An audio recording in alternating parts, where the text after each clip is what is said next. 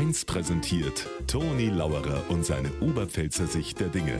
Immer werktags kurz vor 1 im Regionalprogramm für Niederbayern und die Oberpfalz auf Bayern 1.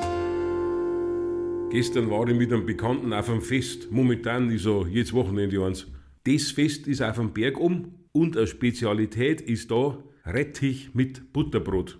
Mmh, ganz was Feins. Aber wir sagen natürlich nicht Rettich, wir sagen mal Ratte. Und bei uns am Tisch ist ein Urlauber-Ehepaar gesessen. Ältere Leute. Dann habe ich bestellt für meinen Kumpel und für mich.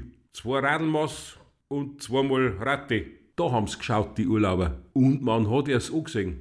Die waren direkt erleichtert, weil uns dann die Bedienung nicht zwei Ratzenbrot hat.